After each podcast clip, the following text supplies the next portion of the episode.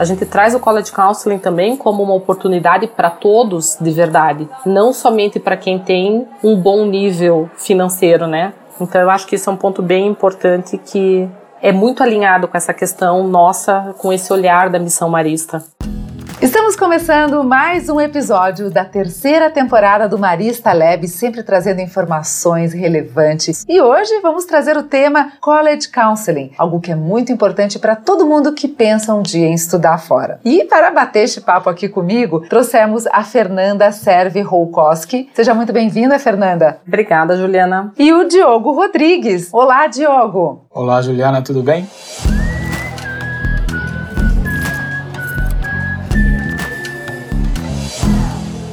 Que a questão do college counseling faz parte do dia a dia de vocês? Eu sou a gerente de internacionalização do Grupo Marista. E o College Counseling é um produto que nasceu dentro da minha área para trazer para o aluno a oportunidade de saber o que ele precisa para aplicar numa universidade fora do Brasil, como ele vai se preparar e até uma maneira de fechar um ciclo de internacionalização desse aluno dentro do colégio, porque ele inicia conosco lá na educação infantil e vai passando por todos os produtos, por todos os passos da internacionalização até chegar nesse fechamento que é o College Counseling, aonde a gente sabe que conseguiu entregar né, um cidadão global para, para o mundo participando de todas essas ações e eventos que a gente traz através do College Counseling com parcerias como o Diogo da IES. Diogo, e você também tem uma trajetória que eu estava lendo o seu currículo. Você estudou em Berkeley, Califórnia. Então quer dizer que a pulguinha do mundo já mordeu você bem cedo e você quer também ajudar a levar essas experiências para outros alunos. Conta um pouquinho pra gente.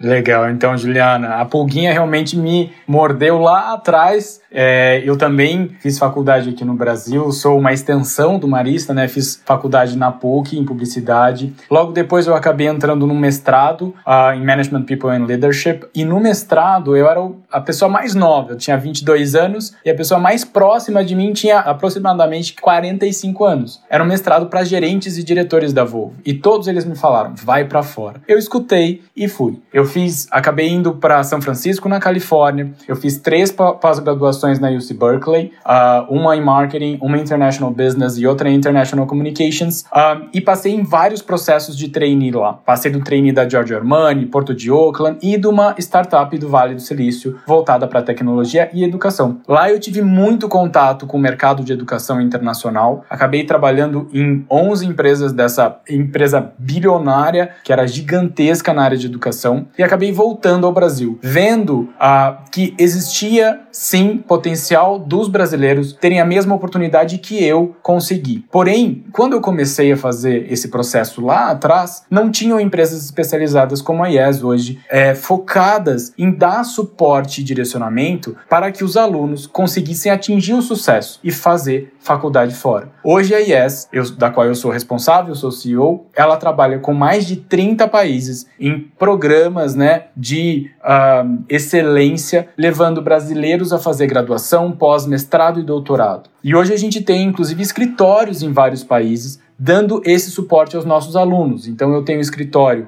da IES em Buenos Aires, na Argentina, Vancouver, no Canadá, Berlim, na Alemanha, Áustria, em Viena, são Petersburgo, na Rússia, uh, Praga, República Tcheca e uh, em Portugal, em Lisboa. Então a gente tem um escopo do mundo. E assim como a Fernanda, a gente vive a internacionalização no nosso dia a dia. Mas quando é que começa aquela primeira vontadezinha? Fernanda, pode nos contar? Onde que você verifica que o aluno começou a desenvolver esse despertar para o mundo? Olha, eu acredito que nesses últimos anos, principalmente com essa trajetória e essa abertura que a gente tem, né, as fronteiras deixaram de existir, né, com o advento de internet, tudo ficou muito mais próximo, muito mais fácil. Então a gente percebe que assim, de uns anos para cá, os alunos é, demonstram esse desejo mais cedo, porque é algo atingível, né? Então é muito interessante ver assim aquela coisa de alunos que começam a assistir um programa e querem fazer uma universidade fora porque se inspiram em algum personagem, né? Ou até por algum exemplo na família. Então, às vezes acontece casos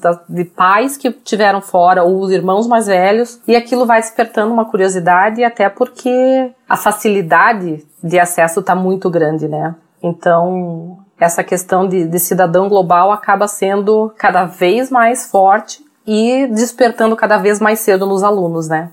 Então a nossa missão acaba sendo bem essa, né? trazer essa oportunidade e direcionar o aluno para que ele consiga atingir esse sonho. Então a gente podia fazer um passo a passo. Vamos supor que o aluno ele gostaria, né, ficou com essa vontade, esse interesse em estudar fora. Qual que é o primeiro ponto, o primeiro passo que ele tem que tomar para concretizar este sonho? Olha, a gente tem o Caminho das Pedras que eu falo na IES que a gente criou, uh, e dentro desse projeto a gente busca transformar os cidadãos uh, brasileiros né, em cidadãos no mundo, em cidadãos globais. É isso que a gente busca através do nosso processo de aconselhamento e direcionamento uh, universitário internacional. O primeiro passo que o aluno faz junto à família é buscar, obviamente, o programa de internacionalização do, do Grupo Marista e uh, o grupo vai, obviamente, direcioná-los para ES, que é quem uh, entrega as soluções. É, mas se eu fosse falar para o aluno que busca fazer faculdade fora, a primeira questão que ele tem que se perguntar e perguntar aos seus pais é: eu estou preparado para esse caminho? Porque fora do Brasil, Juliana, todos os processos de admissão, na sua grande maioria, são baseados nos três últimos anos letivos do aluno: terceirão,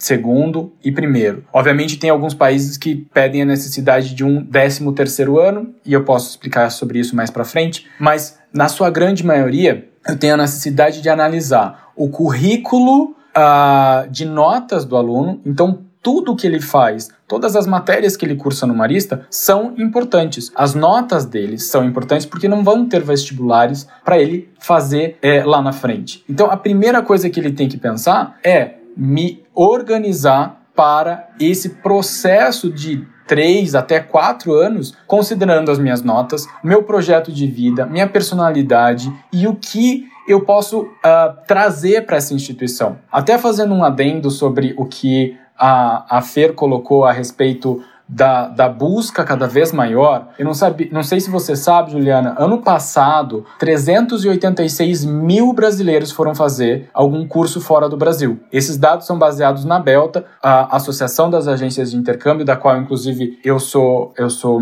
parte, né, eu, sou membro. Uh, e desses 386 mil, Juliana, 56 mil foram fazer o que a gente chama de Degree Seeking Program, ou seja, foram fazer algum programa de graduação pós ou mestrado. Esse número no Brasil vem crescendo 37,8%. E graças também a, a, ao suporte de, de, do que a gente dá, né, da, da, da, do que a IES oferece a vários desses brasileiros que vão para fora, isso se torna cada vez mais comum. Como a Fernanda falou, a inspiração deles é por filmes, mas também porque isso está mais acessível e a gente traz essa acessibilidade, acessibilidade nos projetos juntos às, junto às famílias. Eu até diria que o primeiro passo para um aluno que é realmente sair para estudar fora, ele tem que dominar a língua inglesa. É a língua franca de hoje em dia. Então o aluno precisa ter esse instrumento muito bem desenvolvido para se adaptar e poder acompanhar qualquer curso que ele venha a escolher.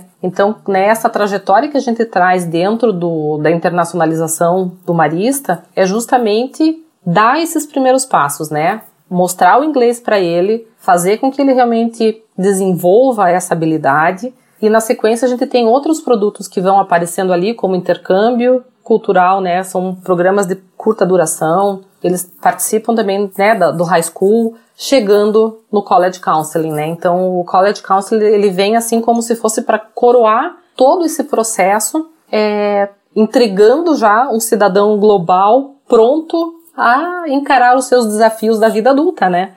Porque vai ser é um, é um passo que a gente vê o aluno saindo do colégio, mas ingressando numa vida mais adulta dele mesmo. E se tornando esse cidadão global, né? Exato. E, e, e preparado psicologicamente e emocionalmente. Imagino que este seja um dos grandes desafios de vocês. Como que vocês ajudam nessa preparação, eh, inclusive dos pais, porque nem sempre os pais estão, às vezes os alunos estão, mas os pais não estão preparados emocionalmente de deixar os filhos irem. Como é que é feita essa, essa preparação, Diogo? Olha, eu acho que essa preparação, ela começa já na escola. O Marista dá muito suporte, tanto às famílias quanto aos alunos já, em uh, fomentar que eles cresçam emocionalmente. Que uh, eu vejo no processo de college counseling, quando a gente tem alunos maristas, que eles têm amparo já na escola. Então, esse já é um grande diferencial. Agora, dentro do nosso projeto, quando o aluno começa o processo, a gente faz levantamento de perfil. Nós temos psicólogos educacionais que falam exclusivamente e de uma forma muito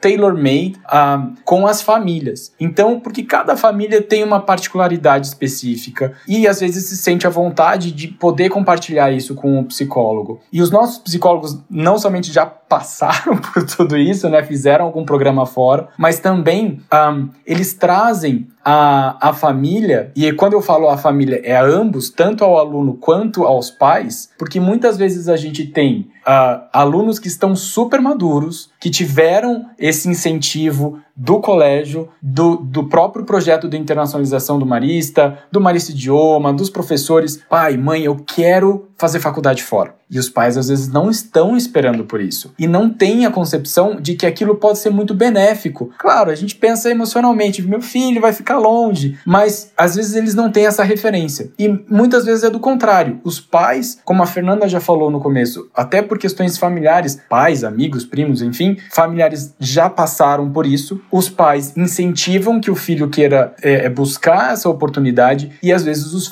os filhos acham que estão muito conectados aos pais. Então, dentro do nosso processo, Juliana, a gente trabalha isso. Porque pode ser um processo que dure seis meses, porque o pessoal já está no terceirão e já vai embarcar em janeiro, assim como pode ser alguém que esteja no oitavo ou no nono ano, que tem tempo. E eu, com esse tempo, eu vou trabalhando a ideia, o conceito e a maturidade da decisão. Tecnologicamente, o Brasil cresceu em cinco meses, cinco anos. Muitas carreiras não tinham sido preparadas para isso. A IES, como a gente trabalha com né, uma dezena, mais de uma dezena de países, são 35 países, a gente sabe muito o que está acontecendo em carreiras fora e o que, que esse potencial de carreiras leva os alunos futuramente. Exemplo. Recentemente a gente trouxe, trouxe, um projeto, um crash course para os alunos do, do, da rede marista, voltados para games, uh, storytelling, criatividade. Esse projeto foi super bacana e aguçou aos alunos uma, um interesse sobre a área de games. E um pai pode pensar: meu filho vai virar médico,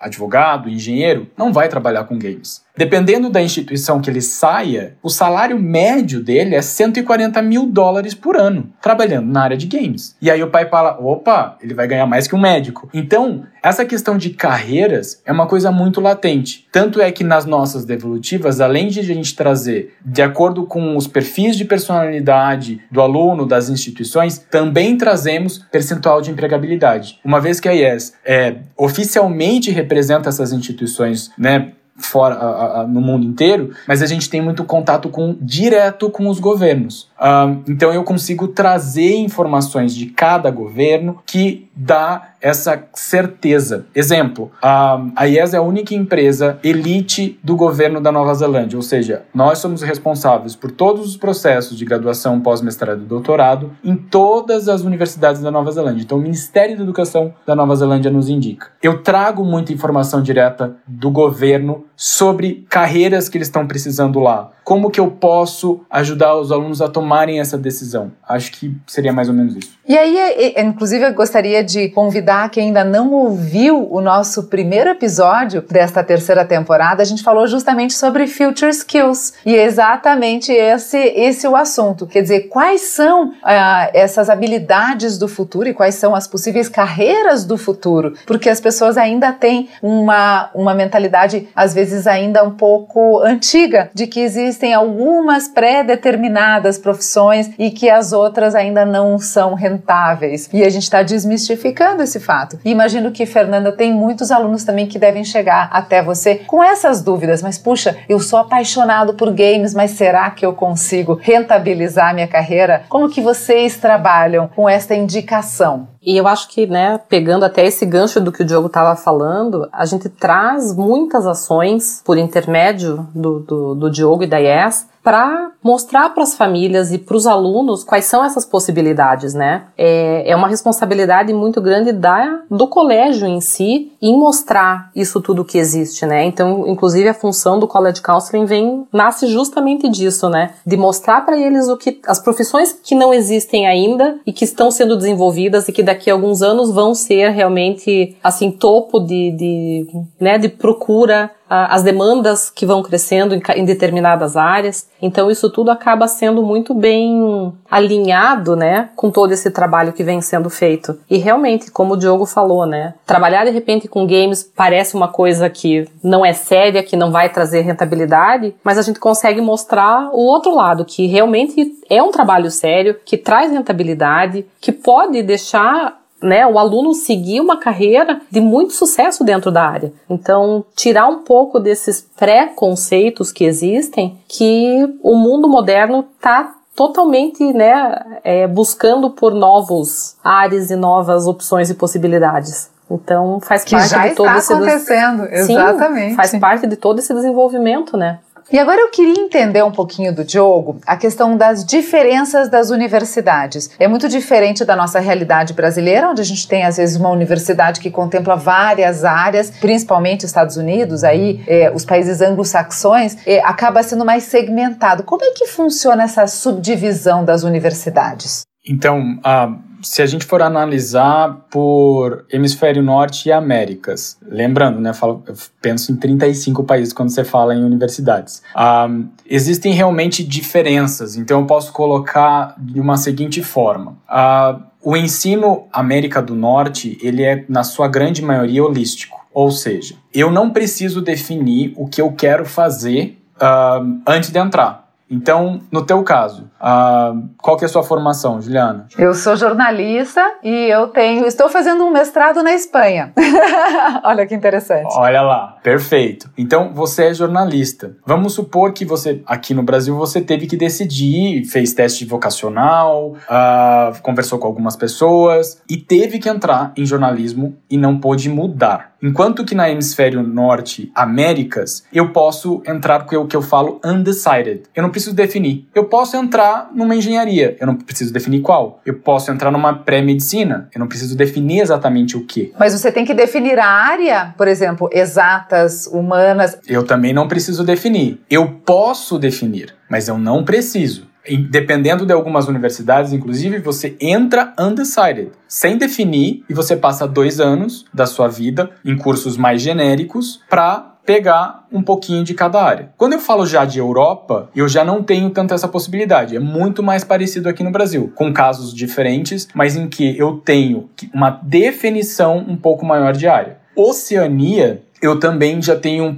um, processo um pouquinho mais holístico de educação. Enquanto eu tenho um Liberal Arts, que é um, um, um, curso que não tem aqui no Brasil, então existem essas possibilidades um pouquinho mais uh, flexíveis. Se eu for falar, obviamente, aí de uh, Rússia, e aí estende né, na parte de, de Europa, eu tenho que uh, definir um pouco mais a minha carreira. E obviamente, eu tenho formatações de educação diferente. Numa universidade é, América do Norte, Canadá, Estados Unidos, eu tenho o que a gente chama do ensino mais hands-on. Então, eu tenho possibilidades de optar por uh, aprender ao mesmo tempo que eu estou construindo, que eu estou fazendo uh, alguma coisa. Enquanto que já na Europa, as universidades elas são mais definidas. Ou seja, se eu for para uma universidade mais científica, mais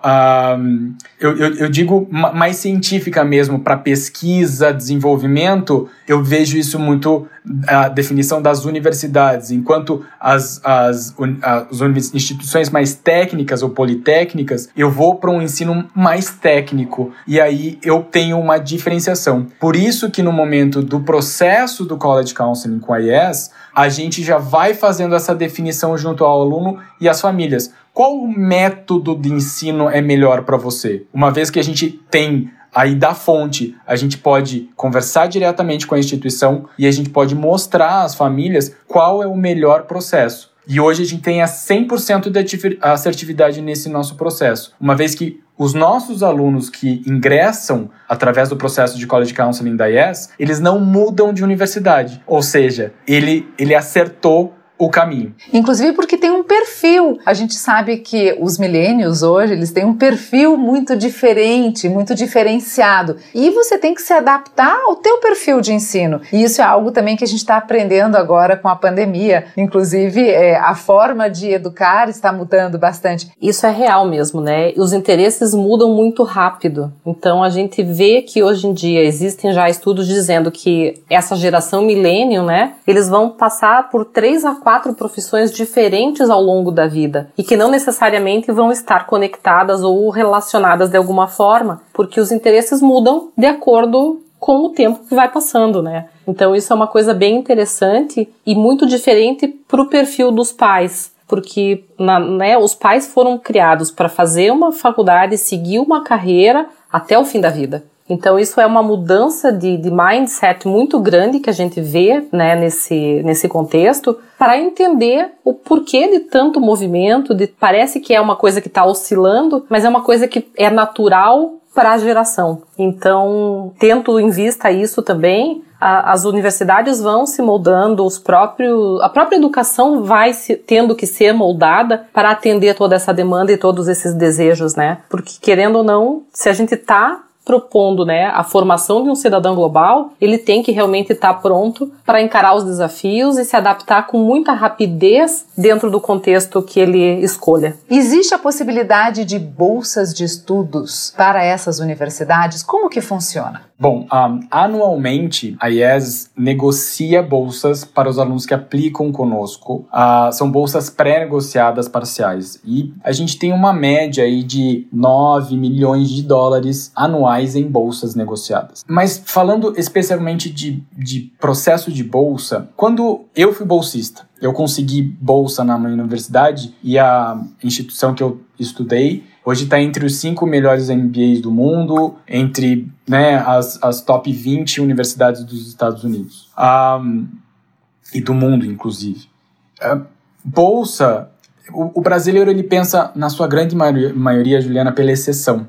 Então ele se baseia pela exceção. E a gente não pode se basear pela exceção. A gente pode, tem que se basear pelo regular. Para que um aluno consiga bolsa, ele precisa de mérito. E é isso que vem através do processo de College Counseling da IES, em parceria, obviamente, com o Marista. E o trabalho que a Fernanda, inclusive, faz junto a cada colégio é de promover uh, formas em que o aluno esteja preparado para lá na frente ser uh, uh, competitivo para uma bolsa. Em alguns casos, a gente tem bolsas governamentais da qual a IES trabalha. Então, em alguns governos, por exemplo, como a gente é exclusivo, as bolsas são automáticas a, a partir do momento que se aplica pela IES. Então, é, mas na sua grande maioria, para instituições competitivas, o aluno tem que saber que ele tem que ter notas muito altas, que ele também tem que uh, se preparar uh, em termos de voluntariado, de outras uh, uh, skills, de outras habilidades que ele possa trazer para a instituição.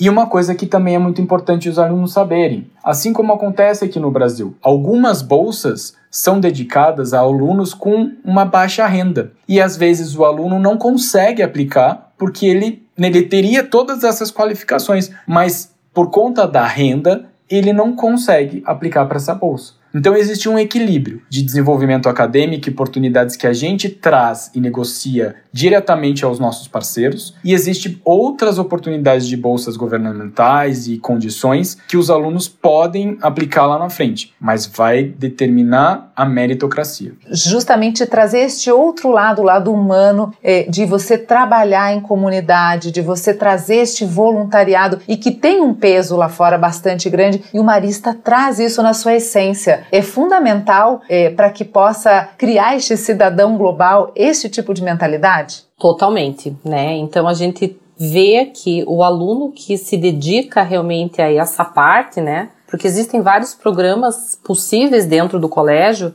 que são desenvolvidos pela pastoral. Então, é mais uma oportunidade que o nosso aluno tem de participar disso tudo e se desenvolver de uma maneira mais completa ainda, né? Então, ele não ficaria jamais para trás de ninguém, né? De, de, de, outros candidatos, porque ele, dentro do próprio colégio, ele tem todas as oportunidades que precisa para atingir os seus sonhos. E até uma coisa interessante que o Diogo falou, né, dessa questão de, de alunos bolsistas e que eh, de repente pensam, ah, eu tenho que ter muito dinheiro para participar de um college counseling, para ter, fazer parte disso. E não é verdade, né? Então até o Diogo traz isso para nós de uma maneira muito bacana de fazer todo esse apoio para os alunos que tem esse desejo, que tem o perfil, que tem as condições de, de, de, de, participar do programa, mas que não tem condições financeiras. Então, a gente traz o College Counseling também como uma oportunidade para todos de verdade, não somente para quem tem um bom nível financeiro, né?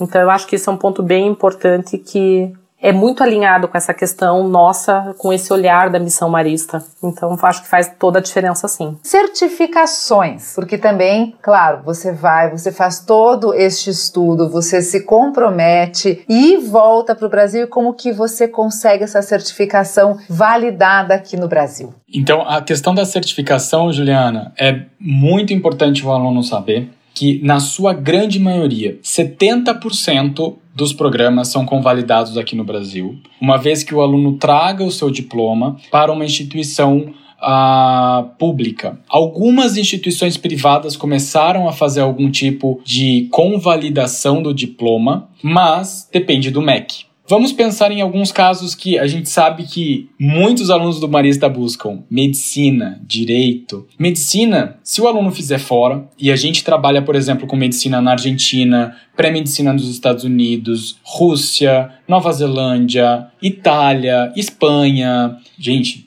Reino Unido, diversos países. Uh, México. É, se o aluno fizer medicina fora do Brasil, ele tem que convalidar a medicina aqui através do Revalida, que é um concurso público, acontece a cada dois anos. Pode acontecer de, de convalidar o diploma? Sim. Tem alguns programas, Juliana, que é mais difícil ele convalidar. Exemplo, uh, direito. As, as, as leis são diferentes nos países, mas o aluno pode fazer, por exemplo, um direito internacional? Pode. Ele pode ser advogado aqui, advogado lá, em algum outro país? Pode, mas tudo isso vai depender da estratégia que a família e o aluno busque. Outro programa que é um pouquinho mais delicado é veterinária.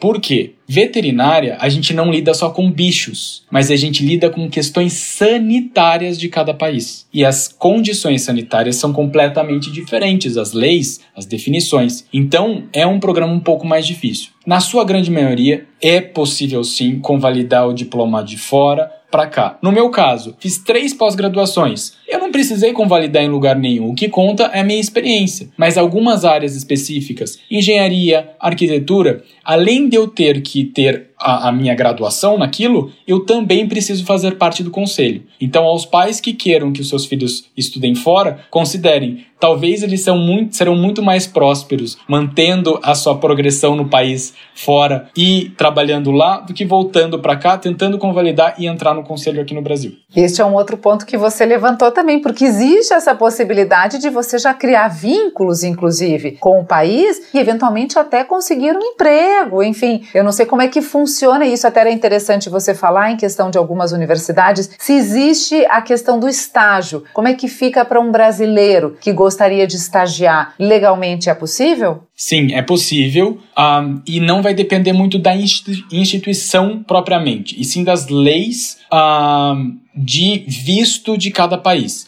A possibilidade de o aluno com visto e permanência naquele país de estudo poder trabalhar ou estagiar legalmente e remuneradamente. Exemplo: o Canadá é excepcional, uma vez que eu posso trabalhar e estudar fora do campus durante meu período de visto SW1, que é o visto de estudante, é, eu posso trabalhar e estudar 20 horas semanais dentro ou fora do campus. E durante o período de férias ou depois que eu me formar, eu posso trabalhar full time. A partir do momento que eu termino o meu programa, eu posso trabalhar por até três anos full time, independente de horas. E no caso do Canadá, principalmente, eu que chama-se PGWP, a partir do momento que eu, ter, eu inicio o PGWP, Postgraduate Work Permit, eu posso aplicar para processos de imigração. E isso acontece não só no Canadá, em alguns países da Europa, Nova Zelândia, Austrália, e isso também faz parte do nosso projeto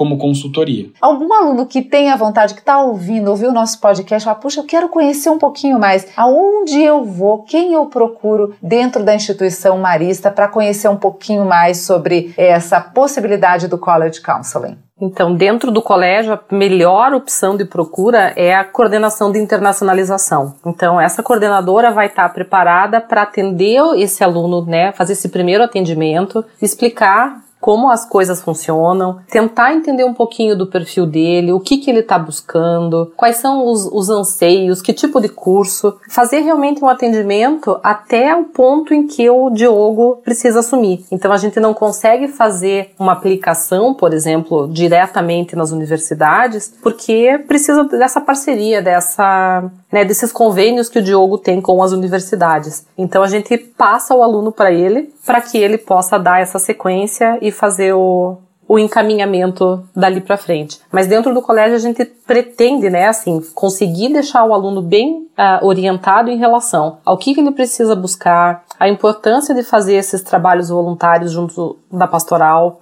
fazer com que ele realmente se dedique no inglês, faça certificação internacional. Então todo esse preparo a gente consegue fazer dentro do colégio para então ele buscar a ajuda do Diogo que, que faz essa parceria conosco. E Fernanda, conta pra gente, os alunos não maristas e também das nossas maristas escolas sociais podem contar com a IES, podem contar com esse tipo de apoio? Podem. Na verdade, né, o Diogo é um parceiro muito forte nosso dentro do Marista, mas ele tá assim, no mercado, né? Então, as pessoas que porventura buscarem vão ser muito bem atendidas por ele, porque a gente conhece o trabalho, inclusive, quando escolhemos o Diogo para ser nosso parceiro, foram várias empresas que passaram por nós para a gente avaliar antes de, de fechar uma parceria, né?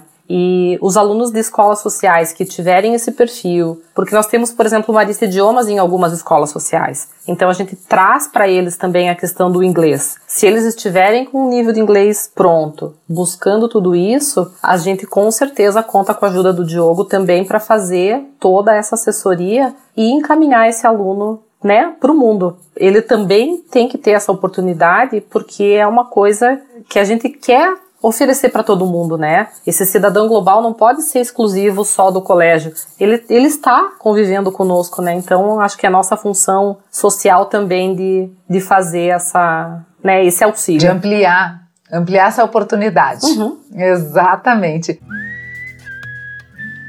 Bom, pessoal, nós estamos nos encaminhando agora ao finalzinho do nosso bate-papo. Eu gostaria, antes, que vocês deixassem algumas dicas, não precisa ser uma, não, pode ser mais do que uma, para que o nosso ouvinte possa prolongar este papo na casa deles. Olha, eu digo para todos os meus alunos: um, diga, diga yes aos seus sonhos, porque quando o aluno quer qualquer coisa que você queira na sua vida, você vai precisar de planejamento. Então, sem planejamento certo, você não chega de A a B. Então converse com a sua família e faça esse planejamento interno com eles. E aí, obviamente, vocês podem entrar em contato com toda a equipe de internacionalização que é extremamente acolhedora, carinhosa e vai dar muita atenção para vocês. E obviamente depois eles passam para a gente. Mas eu penso primeiramente, planejamento. É a primeira dica que eu dou para todo mundo. Olha, pegando esse gancho do Diogo do planejamento, eu acredito que a preparação venha muito colada com esse planejamento, porque se ele não tiver um bom nível de inglês, se ele não tiver desenvolvido algum projeto voluntário com qualidade, que realmente ele se dedique, a gente sabe que as oportunidades vão diminuindo. Então, essa preparação que a gente oferece dentro do colégio faz toda a diferença na hora dele seguir com seus sonhos. Então, eu diria que a preparação seria a dica número dois aí para a gente atingir o objetivo.